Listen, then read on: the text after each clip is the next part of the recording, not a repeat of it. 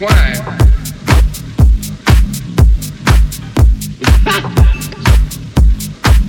this is what we feel.